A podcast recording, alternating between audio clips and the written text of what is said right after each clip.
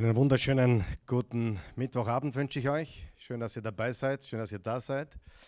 Wir haben wieder Bibelstudium und dazu möchte ich euch heute herzlich willkommen heißen. Heute steigen wir gleich direkt ein ähm, und wir haben heute ein ganz, ganz spezielles Thema. Mittwochabend ist immer speziell. Es ist immer entweder ein Bibelbuch, Vers für Vers, wir gehen in die Tiefe oder ein spezifisches Thema, das äh, ein besonderes Bibelstudium braucht und äh, wo natürlich auch viel Arbeit hineingeht, viel Recherche, viel Research, viel Studium und äh, daran möchte ich euch heute teilhaben lassen. Ich habe vor einigen Monaten angekündigt, dass ich eine Lektion machen werde über Matthäus 24. Matthäus 24 ist deswegen so bekannt, weil es die Endzeitrede, die sogenannte Endzeitrede Jesu auf dem Ölberg ist. Und darum heißt dieses Kapitel auch der Ölberg-Diskurs. Also unter theologischen Fachleuten ist das der Ölberg-Diskurs.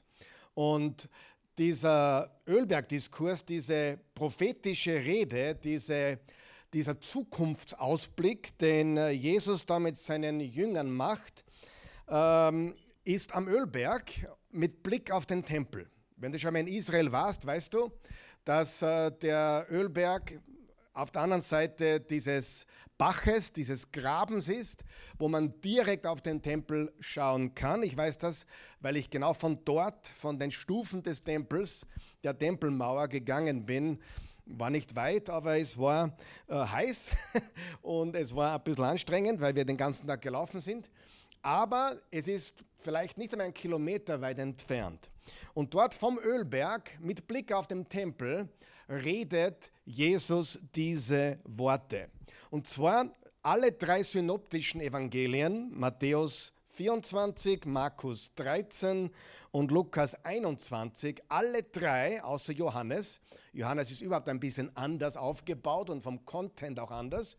Aber die drei Synoptiker, weil sie sich ähnlich sind, darum heißen sie so, erzählen alle von diesem Ölberg-Diskurs, von dieser Endzeitrede Jesu auf dem Ölberg. Eine sehr signifikante Rede. Noch einmal Matthäus 24, ist die längste Passage, Markus 13 und Lukas 21. Kann man parallel vergleichen. Wäre auch gut, wenn du ein bisschen hungrig wirst nach dem heutigen Studium, das ein bisschen noch selber tiefer zu studieren, dann leg die drei Kapitel einmal nebeneinander und schau dir das an. Der Ölberg-Diskurs ist der letzte der fünf Matthäus-Diskurse. Es gibt im Matthäus-Evangelium fünf Reden, fünf große Reden von Jesus und diese Reden oder Diskurse, da ist der Ölberg-Diskurs der letzte und findet unmittelbar vor der Erzählung von der Passion Christi statt. Also unmittelbar bevor Jesus gefangen genommen wird, zuerst wird er gesalbt ja, mit einem ganz teuren äh, Öl oder Salböl und dann wird er gefangen genommen und er hat gesagt, äh, wo immer auf der Welt das Evangelium verbreitet wird, wird von dieser Frau erzählt werden, die mir da dieses, diese Salbung gemacht hat und, und äh, wir, wir, kennen die Geschichte. Aber da, da beginnt diese Passage mit der Passion Christi, die mit der Salbung Jesu beginnt und äh, alle drei Evangelien, also alle drei Synoptiker, enthalten auch das Gleichnis vom blühenden Feigenbaum. Jesus hat gesagt, wenn ihr seht, dass der Feigenbaum blühtet äh, oder blüht, dann wisst ihr, dass die Zeit naht. Und dieser Ölberg-Diskurs oder Ölberg-Prophezeiung oder Prophetie, die in Matthäus, Markus, Lukas zu finden ist, wird so genannt, weil Jesus diese Prophezeiung überbrachte, wie gesagt, als er mit seinen Jüngern auf dem Ölberg saß. Okay? Der Ölberg liegt östlich von, vom Tempelberg in Jerusalem. Und wir werden jetzt gemeinsam, ist eine lange Geschichte, aber wir werden es trotzdem tun, weil es ist nicht Sonntagmorgen, sondern Bibelstudium. Wir werden gemeinsam jetzt Kapitel 24 lesen und dann beginnen darüber zu sprechen. Matthäus 24 Ich habe die Zürcher Bibel für heute ausgewählt und wir lesen alles. Und ich möchte dich bitten, äh, genau, dass du einfach ganz genau aufpasst, was wir hier lesen, weil alles ist wichtig und alles werden wir kommentieren. Also, Kapitel 24, Vers 1, die berühmte Rede vom Ölberg, die Endzeitrede Jesu. Und, und Jesus verließ den Tempel. Ich bleibe da mal ganz kurz stehen, weil das Wort Tempel habe ich mir gleich unterstrichen. Ganz wichtig. Äh, du musst heute eines im Blick haben, den Tempel. Ganz, ganz, ganz, ganz wichtig. Der Tempel war das Zentrum äh, des jüdischen Glaubens, der Gegenwart Jahwes. Wir wissen, im Neuen Testament äh, sind wir der Tempel und nicht mehr ein Gebäude. Und Jesus verließ den Tempel und ging weiter. Und seine Jünger traten zu ihm, um ihm die Bauten des Tempels zu zeigen. Das zweite Mal, die Bauten des Tempels. Der Herodianische Tempel. Er aber sagte zu ihnen, nicht wahr? Das alles seht ihr. Mit anderen Worten, ihr seid beeindruckt. Diese Bauten beeindrucken euch. Amen oder wahrlich, ich sage euch, hier wird kein Stein auf dem anderen bleiben, jeder wird herausgebrochen.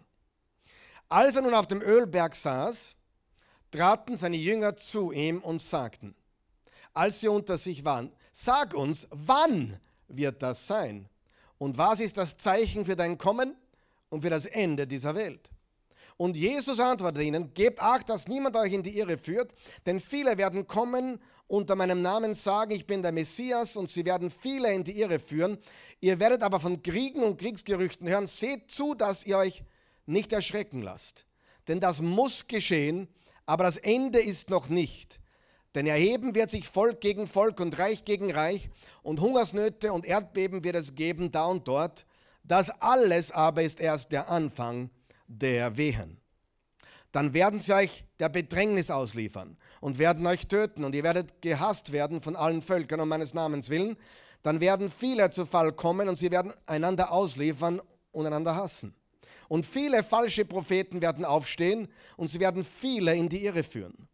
Und da die Missachtung des Gesetzes überhand nehmen wird, wird die Liebe den meisten erkalten. Wer aber standhält bis ans Ende, der wird gerettet werden. Und dieses Evangelium vom Reich wird auf dem ganzen Erdkreis verkündigt werden als ein Zeichen für alle Völker. Und dann wird das Ende kommen. Wenn ihr nun den Gräuel der Verwüstung, von dem der Prophet Daniel gesprochen hat, an heiliger Stätte stehen seht, wer es liest, merke auf, dann sollen die in Judäa in die Berge fliehen. Wer auf dem Dach ist, steige nicht hinab, um seine Habe aus dem Haus zu holen. Und wer auf dem Feld ist, kehre nicht zurück, um seinen Mantel zu holen. Wehe aber den Schwangeren und den Stillenden in ihren Tagen. Betet, dass eure Flucht nicht im Winter geschehe, oder an einem Sabbat, denn es wird dann eine Bedrängnis geben, wie es noch keine gegeben hat vom Anfang der Welt bis jetzt und wie auch keine mehr sein wird. Und würden jene Tage nicht verkürzt, es würde kein Mensch gerettet werden, um der Erwählten willen aber werden jene Tage verkürzt werden. Wenn dann einer zu euch sagt, da ist der Messias oder dort, so glaubt es nicht. Denn es wird mancher falscher Messias und mancher falscher Prophet aufstehen und sie werden große Zeichen und Wunder tun um, wenn möglich, sogar die Erwählten in die Irre zu führen. Seht, ich habe es euch vorhergesagt. Wenn sie also zu euch sagen, da in der Wüste ist er, so geht nicht hin. Da in den Gemächern ist er, so glaubt es nicht. Denn wie der Blitz im Osten zuckt und bis in den Westen leuchtet, so wird das Kommen des Menschensohns sein. Wo das Aas sich ist, da sammeln sich die Geier. Sogleich aber nach der Bedrängnis jener Tage wird sich die Sonne verfinstern und der Mond seinen Schein nicht mehr geben und die Sterne werden vom Himmel fallen und die Mächte des Himmels werden erschüttert werden. Und dann wird das Zeichen des Menschensohnes am Himmel erscheinen und dann werden alle Stämme auf der Erde klagen und sie werden den Menschensohn auf den Wolken des Himmels kommen sehen mit großer Macht und Herrlichkeit. Und er wird seine Engel aussenden mit lautem Posaunenschall und sie werden seine Erwählten zusammenführen von den vier Winden her, von einem Ende des Himmels zum anderen. Vom Feigenbaum aber lernt das Gleichnis. Sobald sein Zweig saftig geworden ist und Blätter treibt, wisst ihr, dass der Sommer nahe ist. So auch ihr, wenn ihr dies alles seht, dann wisst ihr, dass er nahe ist und vor der Tür steht.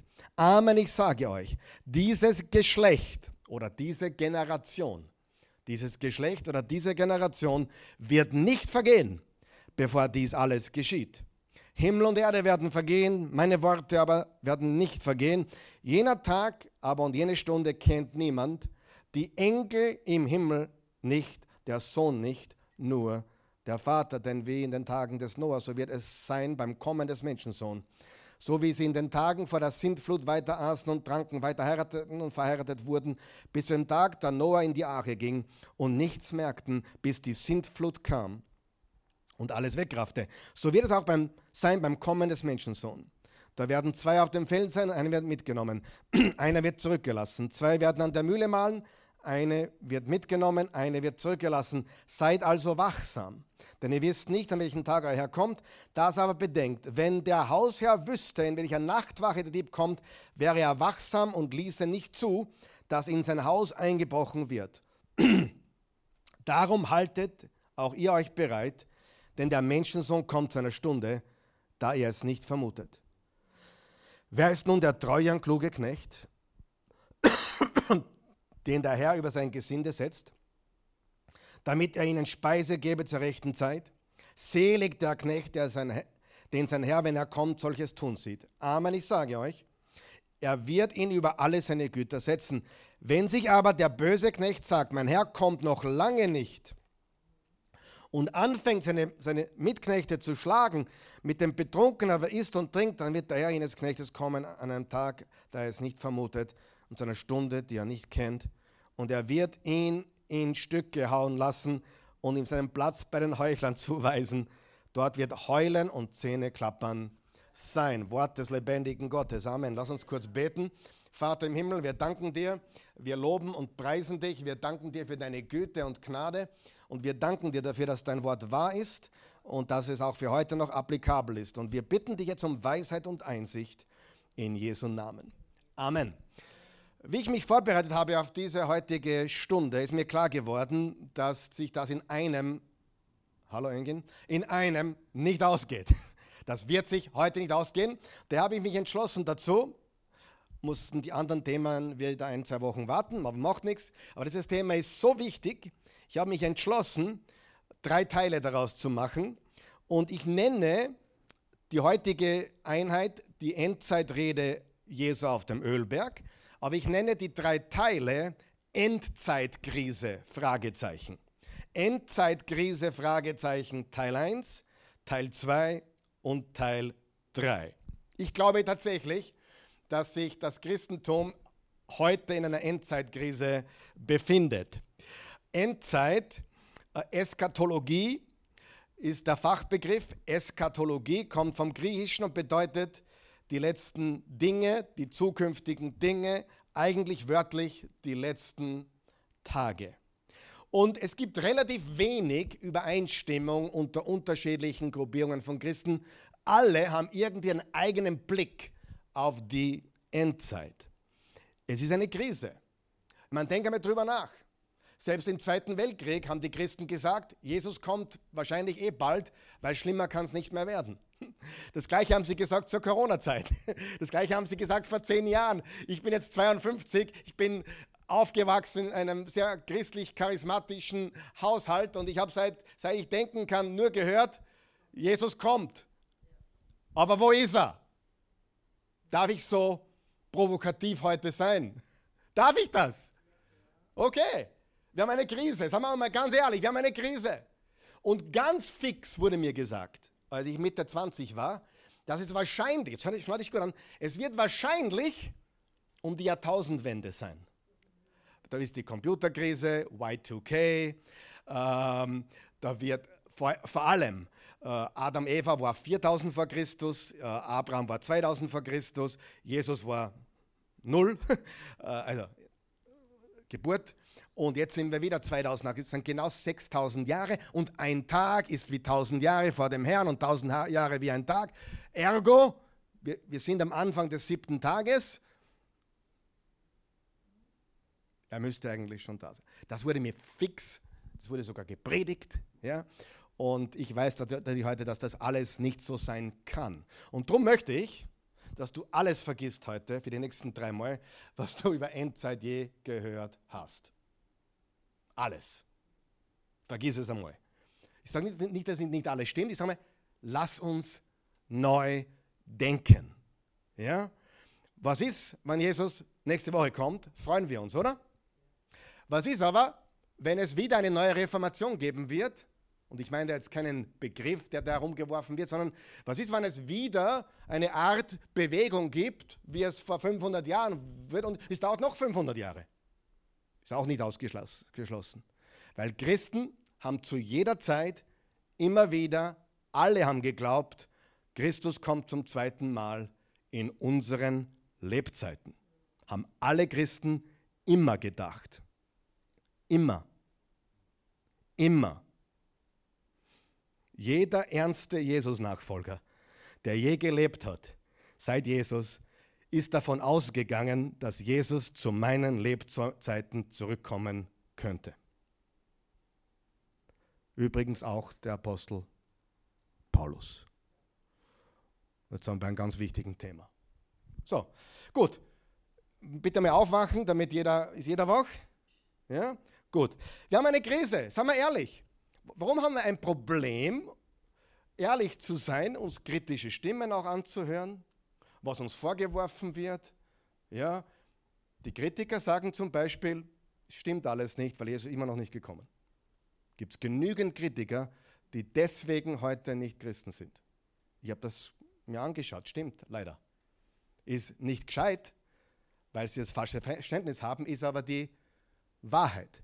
Und darum bin ich der absoluten Überzeugung, wenn du ein Endzeit-Junkie bist, der am YouTube sitzt den ganzen Tag, sich nur Endzeit-Videos reinzieht und Verschwörungstheorien reinzieht, dann bist du auf dem falschen Dampfer. Du brauchst Nahrung für hier und jetzt deinen Glauben zu leben.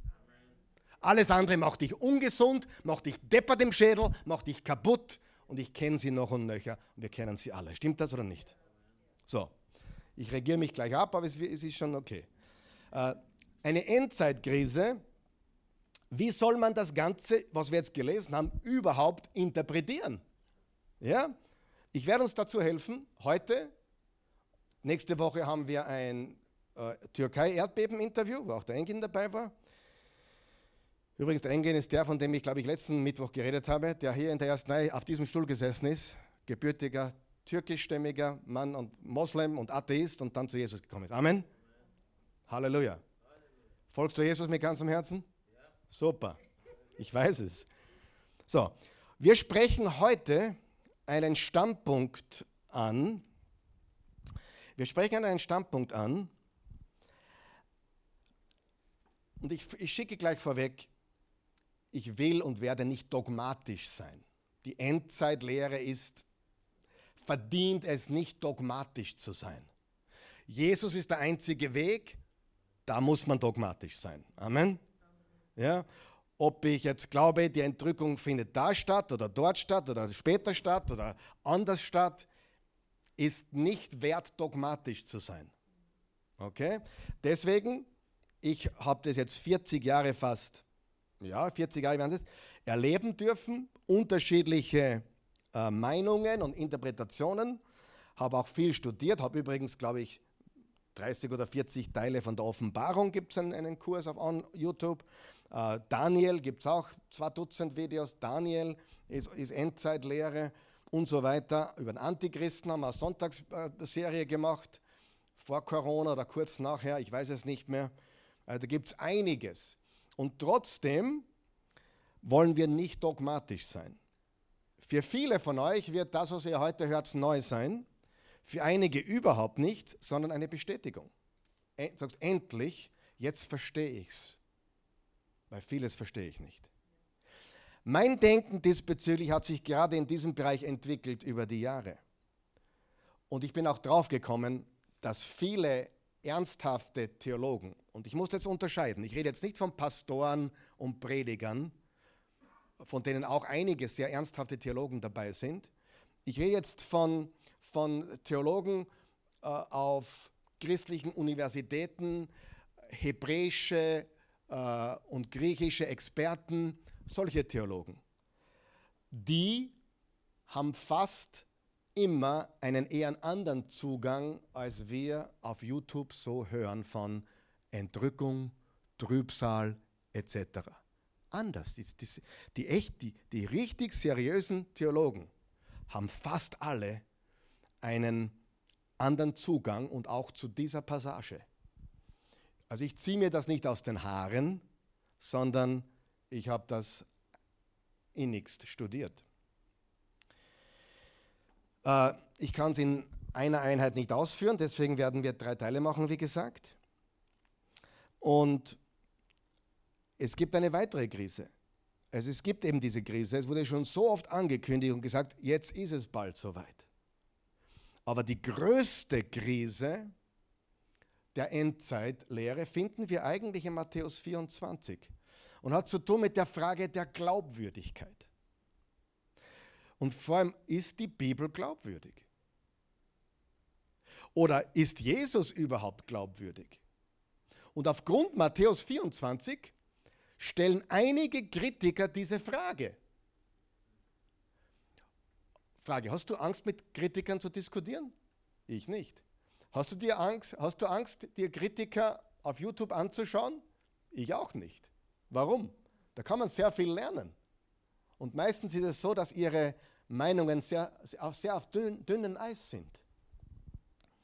Aber die Krise, die wir haben, ist, die Glaubwürdigkeit ist die Bibel und ist vor allem Jesus Christus höchstpersönlich in den Augen der Menschen, die uns wegen diesem Text hier kritisieren, glaubwürdig.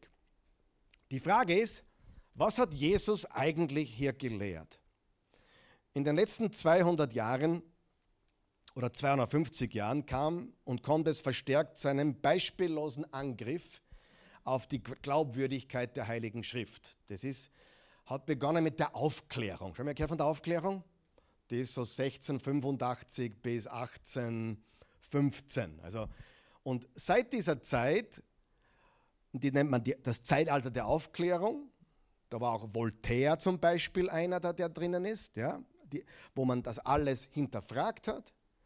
Und vor allem haben sich viele in dieser Zeit gegen die Heilige Schrift ausgesprochen und gewandt. Und in den letzten 100 Jahren, muss man auch ganz klar sagen, auch innerhalb der Kirche. Du musst eines wissen, du hast hier Theologen auf der Fakultät, die nicht glauben, dass das das hundertprozentige Wort Gottes ist. Du hast Religionslehrer in den Schulen, die keine Ahnung mehr haben von dem, was wirklich Glaube und Wort Gottes ist. Ja? Und die Aufklärung, die begonnen hat 1685 bis ungefähr jetzt bis 1815, diese 130 oder 50 Jahre, die hat diese Kritik, diese höhere Kritik am Wort Gottes, an der Bibel und an Jesus gebracht. Und die höhere Kritik, jetzt passt bitte auf, und darum müssen wir so vorsichtig sein, dass wir hier nicht dogmatisch sind. Die Attacke gegen die Bibel richtet sich vor allem zu einem großen Teil wegen der Endzeitlehre. Weil alle immer sagen, Jesus kommt und dann kommt er nicht. Und das ist der große Kritikpunkt der Denker und höheren Kritiker, weil alle Christen ständig sagen, Jesus kommt nächste Woche und er kommt wieder nicht. Versteht ihr das? Und da tun wir uns keinen Gefallen. Erstens einmal ist es völlig daneben und falsch. Und zweitens einmal will ich euch heute zeigen, was hier wirklich steht. Und einige werden die Augen aufgehen und einige müssen aufs nächste Mal warten, wo es noch klarer wird. Oder auf den dritten Mittwoch, was dann ganz klar sein wird. Und manche sagen, und das stimmt auch, dass mehr als die Hälfte des Neuen Testaments mit Prophetie zu tun hat, also auch mit, mit dem Kommen, dem, dem zweiten Kommen Christi. Das ist überall. Im ganzen Neuen Testament zieht sich das durch. Jesus kommt wieder. Richtig? Und wenn diese Dinge in Frage gestellt werden können, dann hat das natürlich Auswirkungen auf die Glaubwürdigkeit der Bibel. Und darauf haben sich diese Kritiker fokussiert. Genau auf diesen wunden Punkt fokussieren sich viele Kritiker. Auf unsere Sicht der Endzeitlehre. Also, stop it! Es ist nicht so wichtig. Weil es macht dich im Schädel. Ja? Sind wir noch da? Ich weiß, ich tue ein bisschen herumreden jetzt gerade noch, aber ich will auf den Punkt hinaus. Das ist ganz, ganz wichtig und ich nehme mir die Zeit dafür. Drum drei Teile. Ist die Bibel glaubwürdig? Die Kritiker sagen nein. Warum? Warum sagen sie nein? Weil Jesus hat angekündigt, er kommt wieder in einer Generation, aber er ist immer noch nicht da. Und wer euch weiß, was eine Generation ist, laut jüdischem äh, Denken? 40 Jahre. Und noch wichtiger als die Glaubwürdigkeit der Bibel ist die Glaubwürdigkeit Jesu Christi selbst. Ist das, was er gesagt hat, in Matthäus 24 wahr oder nicht? Und da müssen wir uns damit auseinandersetzen. Natürlich ist es hundertprozentig wahr. Die Frage ist nur, was hat er hier wirklich besprochen? Seine Prophetien, die Kritiker sagen, die Prophezeiungen, die Jesus in Bezug auf die Zukunft machte, erfüllten sich nicht innerhalb des bestimmten Zeitrahmens, in dem er sagte, dass sie eintreten würden. Er hat ganz klar gesagt, diese Generation wird nicht vergehen. Wenn das stimmt oder stimmen würde, dass das, was Jesus gesagt hat, nicht eingetreten ist, dann wäre Jesus ein falscher Prophet. Ist er aber nicht. Und wir werden dem heute definitiv entgegenwirken. Die Bibel ist glaubwürdig, sie ist Gottes Wort und noch wichtiger, Jesus ist glaubwürdig. Ich gebe euch ein Beispiel. Einer der berühmtesten und härtesten Kritiker der britische Philosoph Bertrand Russell hat ein Buch geschrieben, Warum ich kein Christ bin. Es ist ein ziemlich kleines Buch. Warum ich kein Christ bin. Kannst du googeln. Das Buch gibt's. Und in diesem Buch sagt er, schau dich an, Religion im Allgemeinen und das Christentum im Speziellen ist schädlich. Hat viel Schaden angerichtet. Hexenjagd, Kreuzzüge, alles Mögliche. Wo er natürlich nicht Unrecht hat. Wir wissen, dass das dass Christen heute noch viel Schaden anrichten, so wie bei den Kreuzzügen, so wie bei der Hexenjagd. Viele Christen tun uns keinen Gefallen. Ich sage das klar. Aber dürfen wir darüber reden? Natürlich, was die Wahrheit ist. Ja? Und der sagt, ich bin kein Christ. Und warum bin ich kein Christ? Ein Grund, Christentum ist schädlich. Übrigens sagen auch viele Kommunisten. Ja, Marxisten. Ja, Religion ist schädlich. Opium für das Volk. Und sie werfen das Christentum in die gleiche Schachtel, den gleichen Topf. Und das ist die Hauptkritik. Nein, das ist noch nicht die Hauptkritik. Die Hauptkritik ist folgende. Bertrand Russells Hauptkritik ist, er, also Jesus, dachte ganz sicher, dass sein zweites Kommen in Wolken der Herrlichkeit stattfinden würde. Jetzt pass auf, bevor alle Menschen, die zu dieser Zeit lebten, starben. Er hat gesagt, ich komme wieder und einige von euch werden noch am Leben sein. Ich zeige euch gleich die Verse, einen Moment noch. Das ist die Hauptkritik der Bibelkritiker der letzten 250 Jahre seine Parousia, seine Wiederkunft. Jesus, Bertrand Russell sagt, Jesus war überzeugt davon, meine Wiederkunft ist noch in Lebzeiten von einigen von euch, die hier jetzt stehen. Sagt Bertrand Russell. Der Zeitrahmen war definitiv innerhalb des ersten Jahrhunderts, genauer gesagt innerhalb von 40 Jahren. Warum innerhalb von 40 Jahren? Weil eine Generation ist 40 Jahre. Wüstenwanderung, wie viele Jahre? 40. Das Leben Mose, ersten 40, zweiten 40, dritten 40. 40. 40 Tage in der Wüste. 40 ist dieses, diese Zahl der Generation. So, das bedeutet, als Jesus gesagt hat, war welcher Jahr? Es war wenige Wochen vor seiner Festnahme und Kreuzigung und Auferstehung. Das heißt, es war ungefähr 32. 30 oder 32 nach Christus. Geboren ist er wahrscheinlich 4 vor Christus, 3 vor Christus. Also irgendwo 30, 32 nach Christus. Das heißt, Eine Generation würde bedeuten, spätestens 71, 72, 70 bis 20, irgendwas muss passieren vor 70 oder spätestens vor 71, 72 nach Christus. Wir werden das, auf, aufklären. Es wird dir einiges zeigen. Dass Jesus dachte und gelehrt hat, dass seine Wiederkunft, seine Parousia, innerhalb eines bestimmten Zeitrahmens stattfinden würde.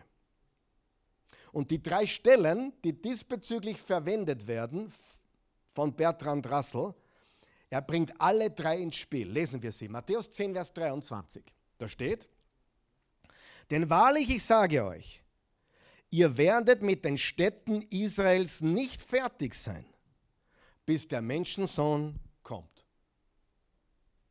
Ihr werdet mit den Städten Israels nicht fertig sein, bis der Menschensohn kommt. Ich habe das in 26 verschiedenen Übersetzungen mir angeschaut. In 26 englischen und 13 deutschen. Und es meint tatsächlich, ihr werdet mit der ihr werdet noch nicht jede, jede Ecke in Judäa mit dem Evangelium erreicht haben. Und ich bin schon da, ich bin schon wieder da gewesen. Das heißt, wenn man die Apostelgeschichte liest, weiß man, die waren relativ fortgeschritten schon. Aber hier steht deutlich, ihr werdet nicht fertig sein mit den Städten Israels, bis der Menschensohn kommt. Sie taten das auf jeden Fall innerhalb des ersten Jahrhunderts. Haben sie das, wurde Israel erreicht. Matthäus 16, Vers 28. Amen, ich sage euch, pass auf, einige von denen, die hier stehen, wer glaubt die Worte Jesu? einige von euch, denen die hier stehen, das redet nicht vom Walter oder der Bernadette oder vom Engin oder vom Norbert oder vom einige, die hier, hat Jesus zu physischen Menschen gesprochen. Oder hat er gemeint, einige da von euch, die in Fösendorf stehen?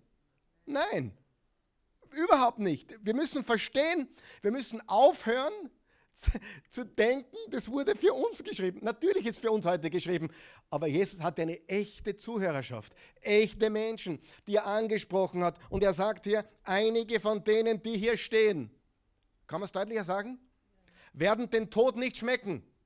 Oh, der geistliche Tod. Nein, natürlich kann man das geistlich vergeistlichen, aber das ist nicht gemeint. Bevor sie den Menschensohn kommen sehen in seinem Reich Einige sagen, okay, er meint die Auferstehung damit, weil da ist er auch in sein Reich gekommen. Und werden wir auch alles beantworten, alle Gegenargumente. Ich lese einmal nur vor, was Bertrand Russell als Argument einwirft. Ich bin kein Christ, weil was Jesus gesagt hat, ist nicht eingetroffen. Also es geht um die Glaubwürdigkeit unseres Herrn. Er hat in Matthäus 24 was gesagt es hat nicht stattgefunden in dem Zeitrahmen, wie er es angekündigt hat. Ergo, daher kommt die Kritik dieses Rassel. Dritter Vers. Amen, ich sage euch, dieses Geschlecht oder Generation wird nicht vergehen, bevor dies alles geschieht. Geschlecht ist Generation. Welche Argumente werden von evangelikalen Theologen hier gegeben? Ja, Geschlecht meint alle Menschen und, und Generation meint alle, über das werden wir auch reden nächstes Mal. Aber sie sind nicht zufriedenstellend, vor allem für die Kritiker nicht. 40 Jahre ist eine Generation. Die Kritiker zeigen auch auf viele Verse im Neuen Testament hin, die andeuten, dass die ersten Christen, die Urkirche, die apostolische Gemeinschaft, mit Sicherheit auch Paulus, glaubten, Jesus kommt unmittelbar. Les, les alle Briefe. Da war kein, nicht 2000 Jahre. Die Frage ist, äh, einmal stopp, ich möchte jetzt mal alle erleuchten, dass alle durchschnaufen können. Karl Michael, glaubst du, dass Jesus noch ein zweites, dass er noch mal, dass es ein Kommen, ja, das glaube ich. Das liegt noch vor uns. Aber hier ist das Wichtige. Matthäus 24 redet nicht davon.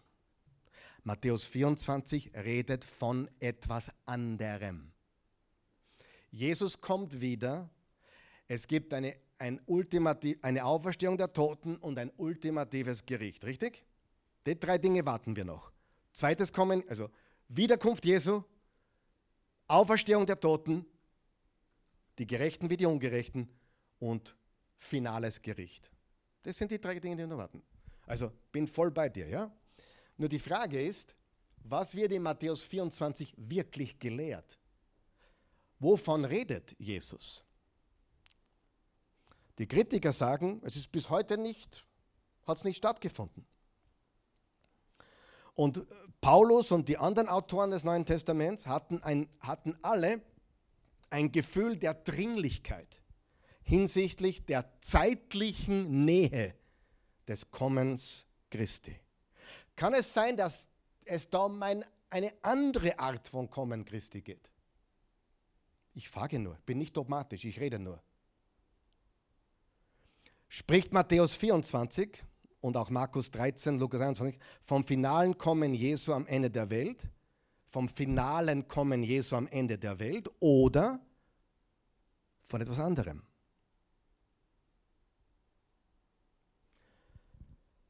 Natürlich kann man sagen, okay, Generation bedeutet der Menschenschlag im Allgemeinen.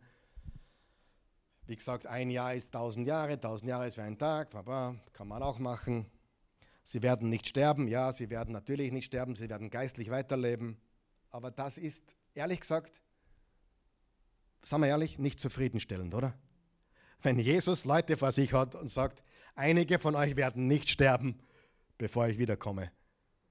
Ich glaube, keiner ist durchgestanden, der gesagt hat, okay, ja, in 2000 Jahren vielleicht einmal, dann werde ich noch geistlich leben. Nein, die haben das genommen, wie er es gesagt hat. Und das steht in Matthäus 24, Markus 13 und Lukas 21. Können wir diese Aussagen vergeistlichen? Oder sollten wir sie lieber bare Münze nehmen und herausfinden, was Jesus hier wirklich gesagt hat? Manche sagen, na, Jesus ist eh schon wiedergekommen, es war eine geistliche Wiederkunft. Wie verstehen wir diese Aussagen bezüglich des Zeitrahmens? Ich weiß, ich habe noch nicht viele Antworten gegeben heute. Aber ich hoffe, dass spannend ist. das ist alles.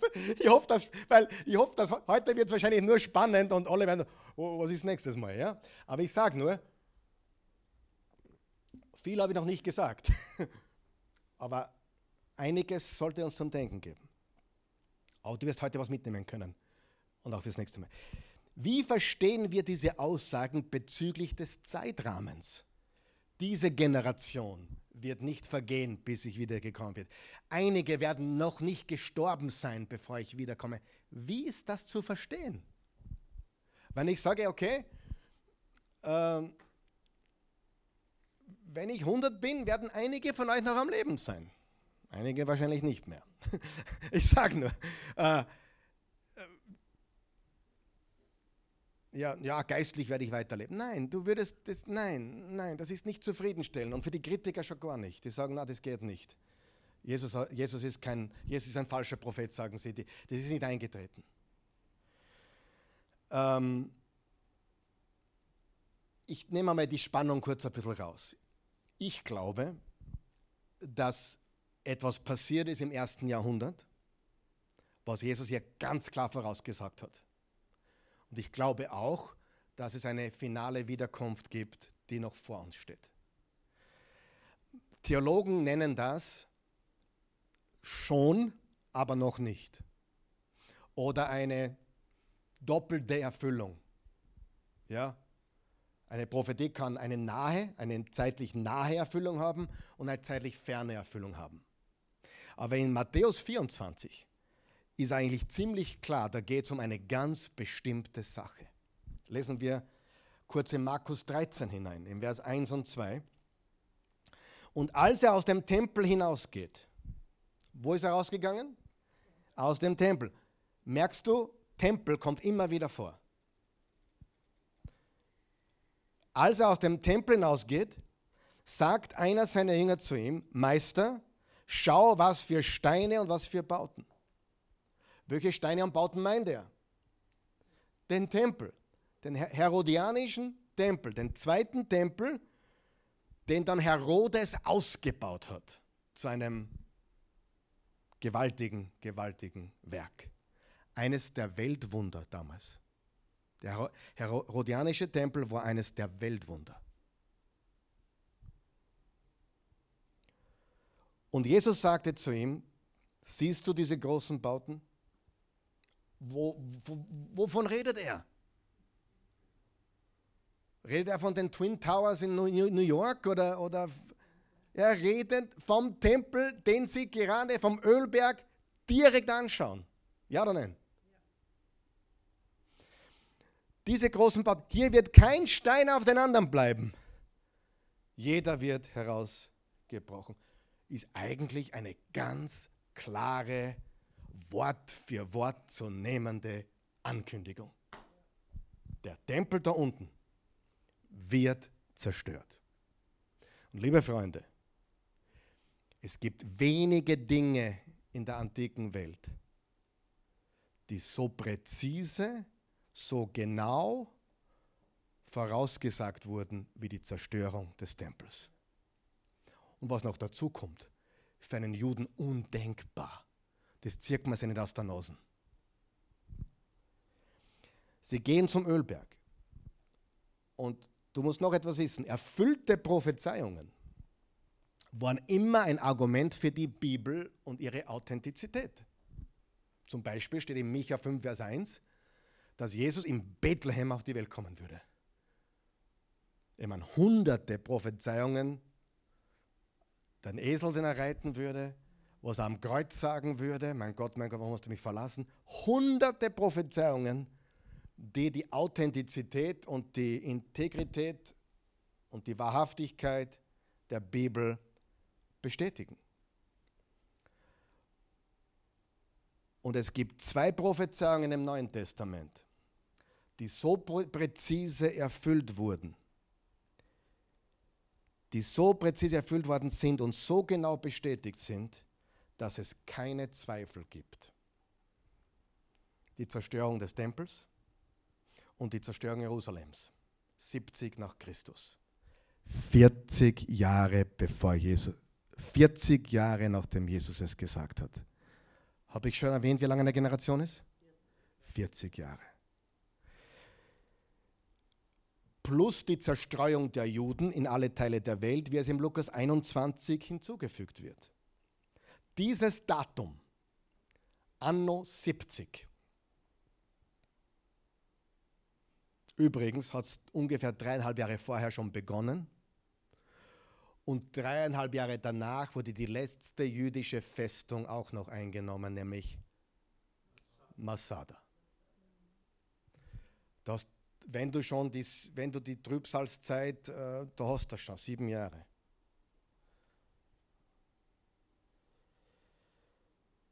Ich sage mal vorweg, damit wir die Nervosität ein bisschen rausnehmen. Matthäus 24 ist eine präzise, klare Voraussagung Jesu auf die Zerstörung des Tempels und Jerusalems. aber langsam. Dieses Datum, 70 nach Christus, der Tempel wurde zerstört und die Stadt dem Erdboden gleichgemacht von den Römern. Es ist eines der am besten bezeugten Daten für alles, was jemals in der Antike passiert ist. Wir wissen genau, was passiert ist und wann es passiert ist. Was ist passiert? Der Tempel wurde zerstört. Jerusalem wurde dem Erdboden gleichgemacht. Und wann ist es passiert? 70 nach Christus. 40 Jahre vorher, Jesus sagt etwas voraus, das undenkbar schien. Das war, niemand hatte das auf dem Radar. Das könnte mal passieren.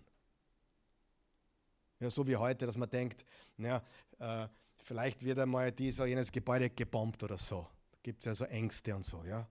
Aber kein, kein Jude hätte in irgendeiner Weise auch nur, nur sich vorstellen können, dass diese mächtige Stadt und dieses, dieses Bauwerk zerstört wird. Das kann nur eine echte übernatürliche Prophetie sein vom Meister. Und liebe Freunde, sie ist zu 100% genauso eingetreten. Es blieb kein Stein auf dem anderen. Studier Geschichte. Und es war der erste Holocaust. 1,2 Millionen Juden wurden abgeschlachtet. Aus meiner Sicht ein noch größerer Holocaust wie der vor 70, 80 Jahren. 80 Jahren sind es mittlerweile schon fast, ja. Waren zwar 6 Millionen Juden, aber im Vergleich verhältnismäßig, wenn man prozentuell rechnet, war das 70 nach Christus viel gewaltiger, viel schrecklicher. Ja, ich, nächstes Mal erzähle ich ein paar, ein paar Einzelheiten, die Josephus, der Historiker, wiedergibt. Die Verzweiflung war so groß, dass manche Frauen ihre Neugeborenen gebraten und gegessen haben. Es war eine Zeit, die unvorstellbar war. Ich gebe euch dann sechs Mal Details dazu, was da alles so gewesen ist. Das Problem, was wir haben, ist, dieses Ereignis finden wir nicht in der Bibel.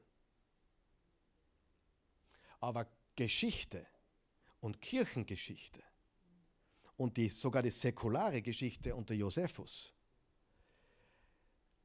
hat, ist so präzise und so genau und so gewiss, dass es in der antiken Welt nichts gibt wirklich, was so deutlich bezeugt und bestätigt ist, wie die Zerstörung des Tempels und die Vernichtung Jerusalems.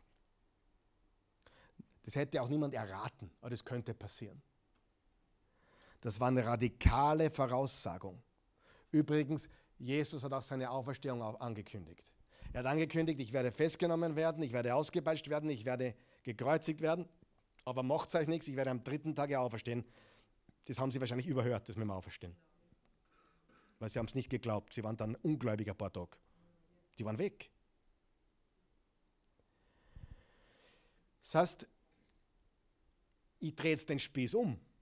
Die Kritiker sagen, Jesus hat was gesagt, was nicht eingetroffen ist. Ich sage genau das Gegenteil. Wer kann sowas so präzise voraussagen? Nur einer. Jesus. Aber jetzt kommt ein bisschen eine Problematik ins Spiel. Die werden wir auch aufklären müssen, denke ich einmal. Er sagt dann, oder er redet über sein Kommen in den Wolken in Herrlichkeit. Lesen wir weiter. In Markus 13, Vers 26 steht, und immer noch, die, immer noch der gleiche Vortrag, immer noch die gleiche Rede. Und dann werden sie den Menschen so auf den Wolken kommen sehen, mit großer Macht und Herrlichkeit. Matthäus 24, Vers 30. Und dann wird das Zeichen des Menschensohns am Himmel erscheinen. Und dann werden alle Stämme auf der Erde klagen und sie werden den Menschensohn auf den Wolken des Himmels kommen sehen mit großer Macht und Herrlichkeit. Dieser Teil verwirrt jetzt ein wenig. Man anzukündigen, kein Stein bleibt auf den anderen, es wird alles dem Erdboden gleich gemacht, kein Problem logisch. Aber jetzt bringt er in die gleiche Geschichte seine Wiederkunft auf den Wolken der Herrlichkeit. Das ist verwirrend wurde das auch erfüllt? Wann oder, oder, oder wurde oder wird das erfüllt? Weil Tempel und Jerusalem-Zerstörung wurden im Detail erfüllt. Lesen wir Markus 3 weiter. Markus 3.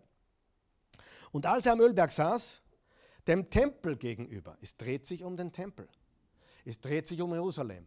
Und das war für die Juden, ganz wichtig, für wen?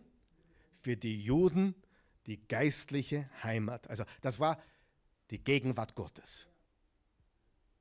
Tempel, Jerusalem, Gegenwart Gottes. Vergiss das nicht. Fragten ihn Petrus und Jakobus und Johannes und Andreas für sich allein, sage uns, wann wird das geschehen? Wann wird das geschehen? Und was wird das Zeichen sein, wann dies alles vollendet werden soll? Jesus aber antwortete ihnen und begann zu reden, habt Acht, dass euch niemand verführt. Denn viele werden unter meinen Namen kommen und sagen, ich bin es und werden viele verführen. Wir werden nächstes Mal auch darüber reden, dass genau um diese Zeit viele Verführer unterwegs waren. Das spricht nicht von jetzt. Natürlich stimmt das auch heute, oder? Aber es stimmte vor allem in diesen ersten, ersten Jahrzehnten wo sich das abspielt, besonders. Wenn ihr aber von Krieg und Kriegsgeschrei hören werdet, so erschreckt nicht, denn es muss geschehen, aber es ist noch nicht das Ende. Denn ein Heidenvolk wird sich gegen das andere erheben und ein Königreich gegen das andere. Und es wird hier und dort Erdbeben geben. Und Hungersnöte und Unruhen werden geschehen. Das sind die Anfang der Wehen.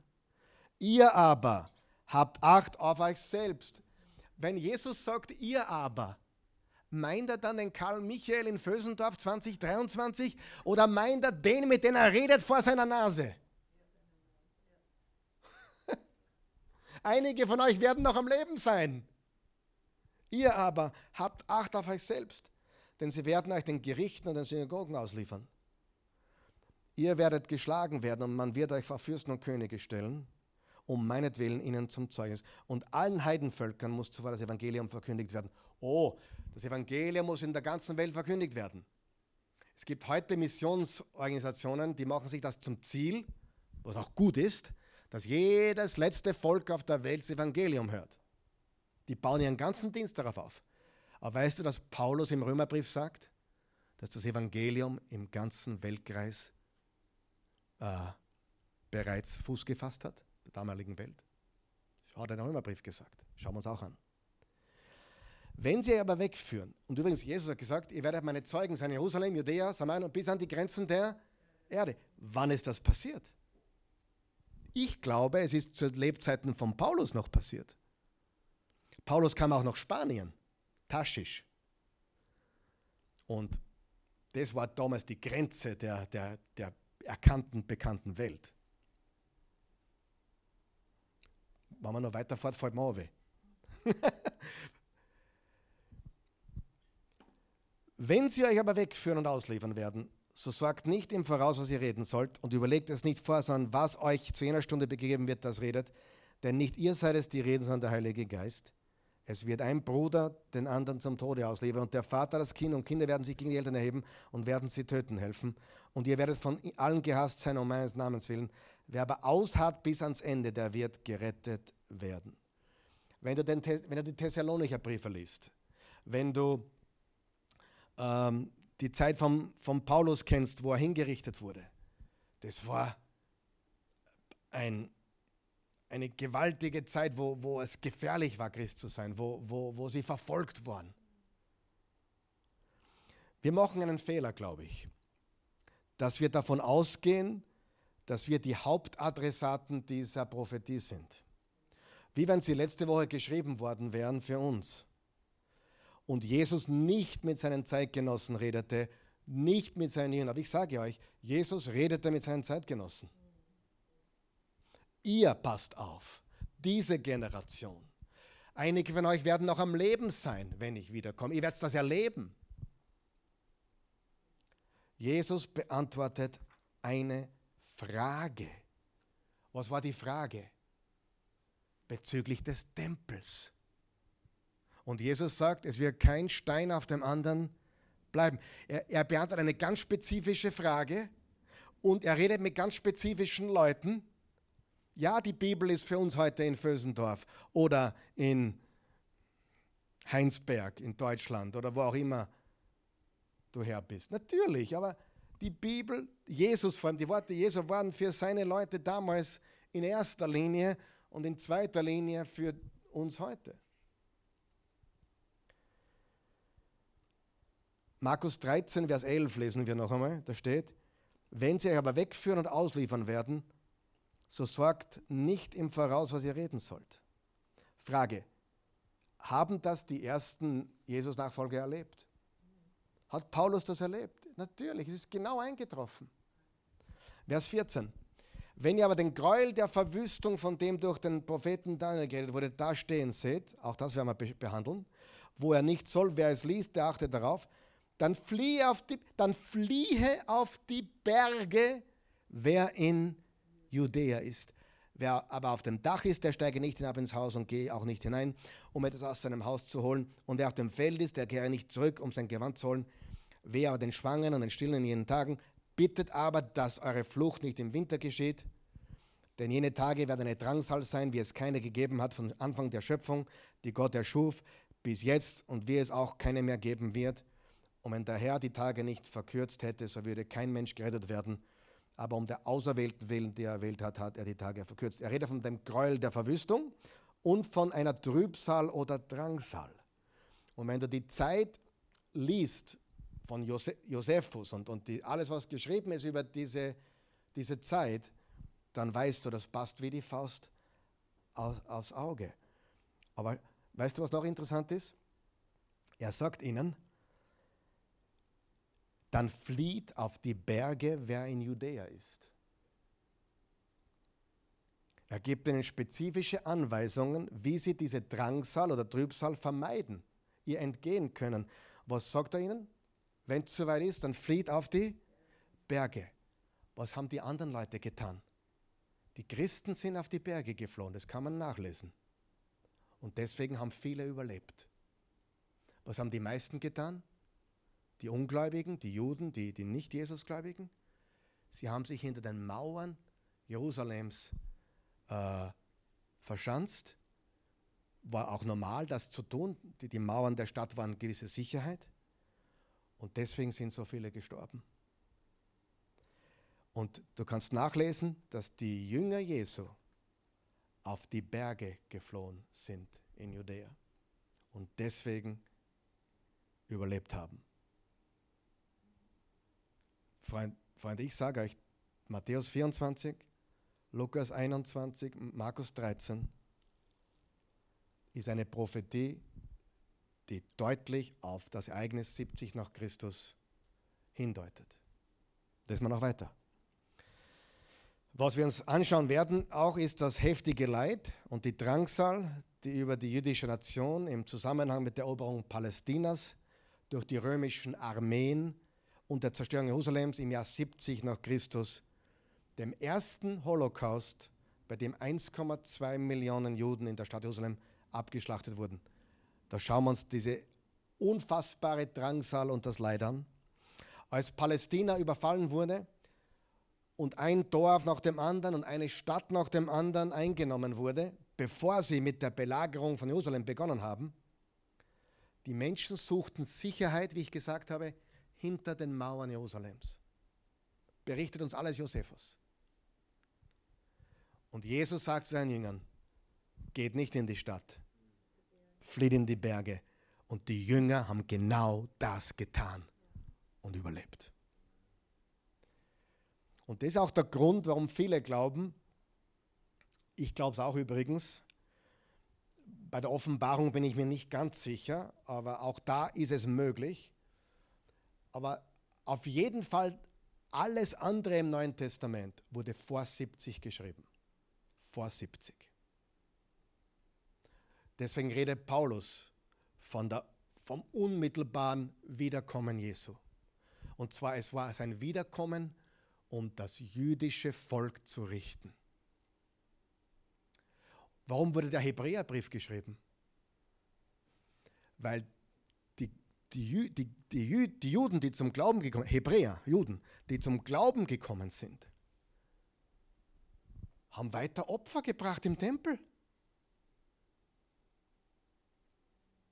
Quasi, der Hebräerautor sagt ständig, ihr müsst aufhören damit. Das Opfer Jesu ist das einzige ein für alle Mal, das alle Sünden wegwäscht. Das heißt, es hat 40 Jahre eine Parallelwelt gegeben die, das Zeitalter der Juden war noch bis 70 nach Christus parallel mit dem Zeitalter der Heiden. Und das, was 70 nach Christus passiert ist, war das endgültige Ende des Tempels und der Opfer. Wenn du heute nach Israel gehst, findest du keinen einzigen Juden, der ein Opfer bringt. Gibt keine Schlachtopfer mehr. Und die Hebräer, die, das waren Christen, die Juden waren. Und der Hebräerbriefautor hat ihnen ständig vorgeworfen. Es gibt nur ein Opfer, das Kreuz. Und wenn ihr euch davon abwendet, wieder hin zu den Schlachtopfern, dann macht ihr das Kreuz ungültig.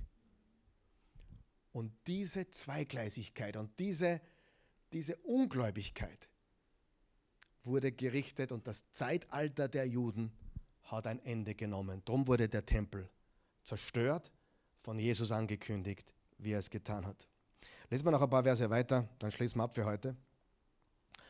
Vers 21, und wenn dann jemand zu euch sagen wird, siehe, hier ist der Christus, oder siehe dort, so glaubt es nicht. Denn es werden falsche Christusse und falsche Propheten auftreten und werden Zeichen und Wunder tun, um, wenn möglich, auch die Auserwählten zu verführen. Ihr aber habt Acht. Siehe, ich habe euch alles vorhergesagt.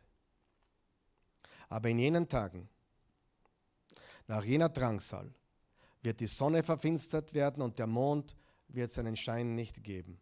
Und die Sterne des Himmels werden herabfallen und die Kräfte im Himmel erschüttert werden. Stopp einmal ganz kurz. Um die Bibel zu verstehen, muss man auch die verschiedenen Genres verstehen, die verschiedenen ähm, Literaturformen. Erzählung, Poesie, Parabeln etc. Und das Interessante bei Matthäus 24, es ist eine Mischung. Liebe Freunde, das werden wir auch uns nächstes Mal anschauen. Sterne vom Himmel fallen ist bildlich. Das ist nicht, dass ein Stern vom Himmel fällt. Vor allem einige Sterne sind ja viel, viel, viel, viel größer als wir. Es bedeutet, dass Dinge in der Welt ins Wanken geraten. Das werden wir uns anschauen. Auch von politischen Mächten ist da die Rede. Und dann wird man den Sohn des Menschen in den Wolken kommen sehen mit großer Kraft und Herrlichkeit. Und dann wird er seine Engel aussenden und seine Auserwählten sammeln von den vier Windrichtungen, vom äußersten Ende der Erde bis zum äußersten Ende des Himmels.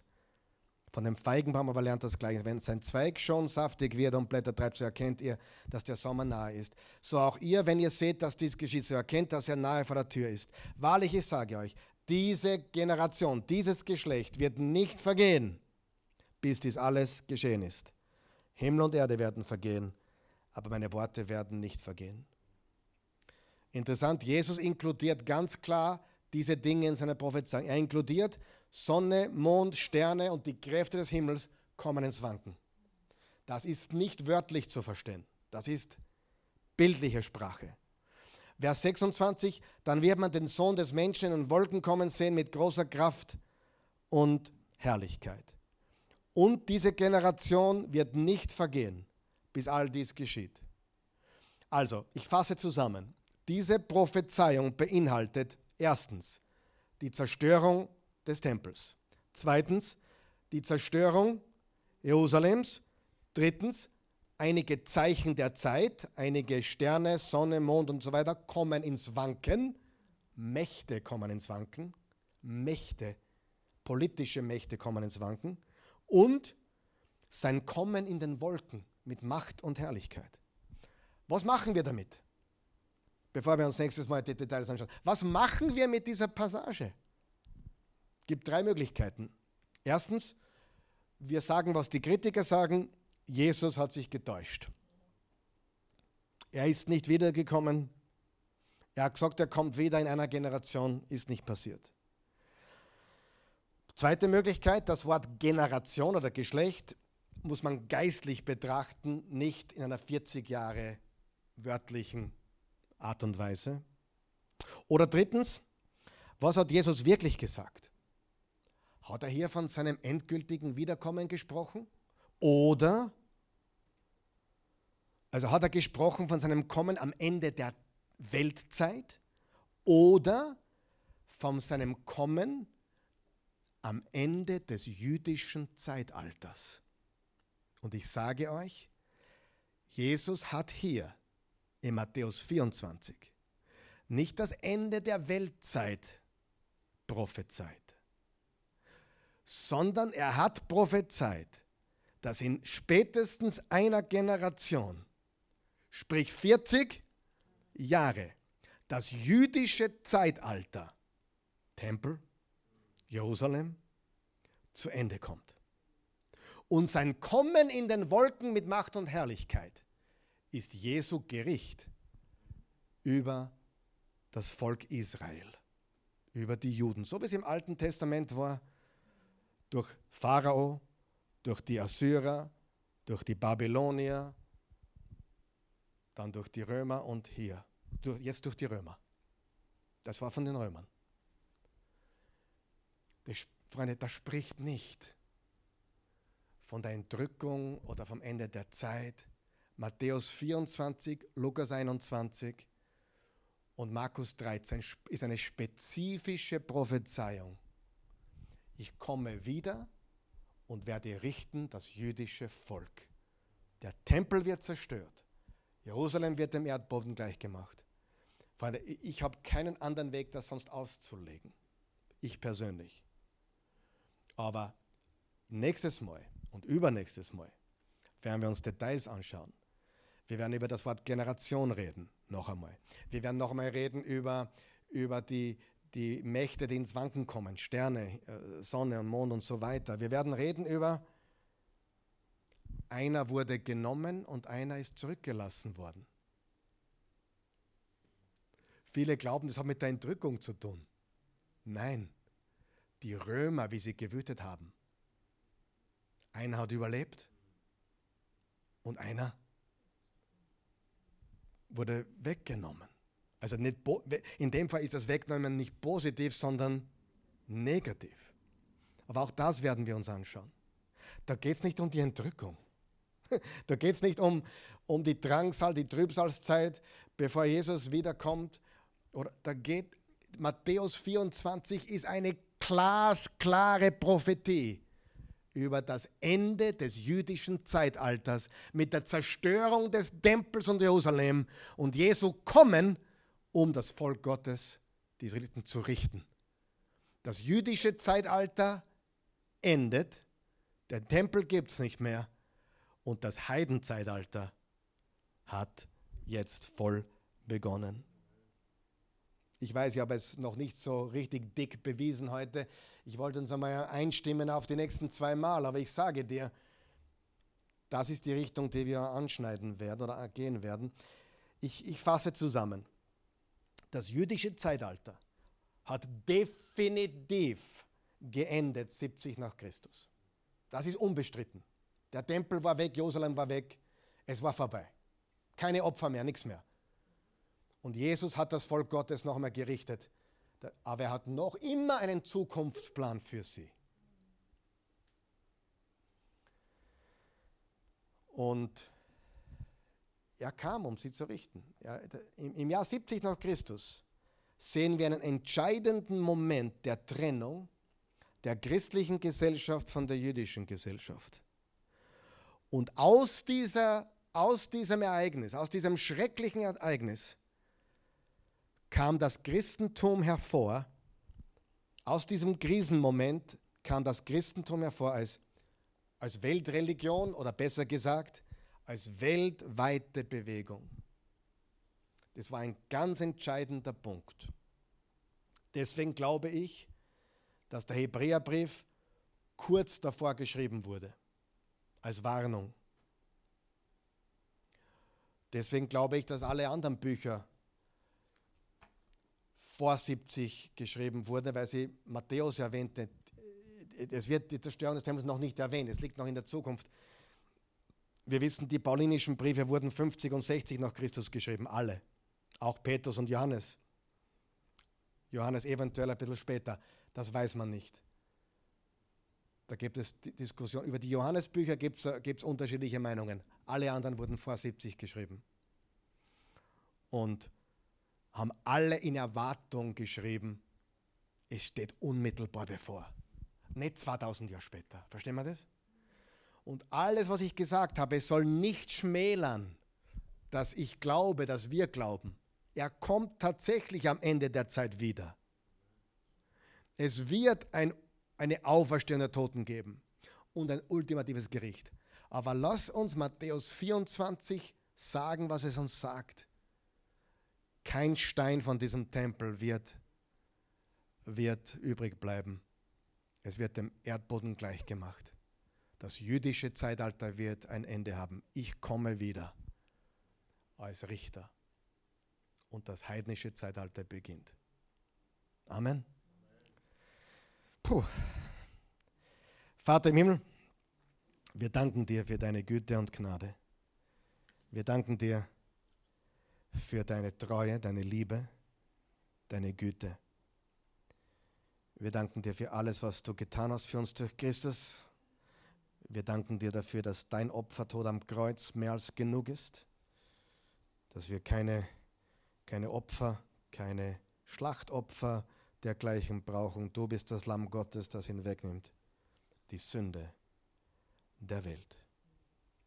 Wir danken dir dafür. Vater, ich weiß, dass heute viel gesagt wurde, viel auch angeschnitten wurde, was wir noch nicht zu Ende geredet haben. Gib uns die Geduld bis zum nächsten Mal und erleuchte du die Augen unseres Herzens und gib uns Einsicht und Weisheit. Und wir preisen dich für alles, was du tust und getan hast, in Jesu Namen. Amen.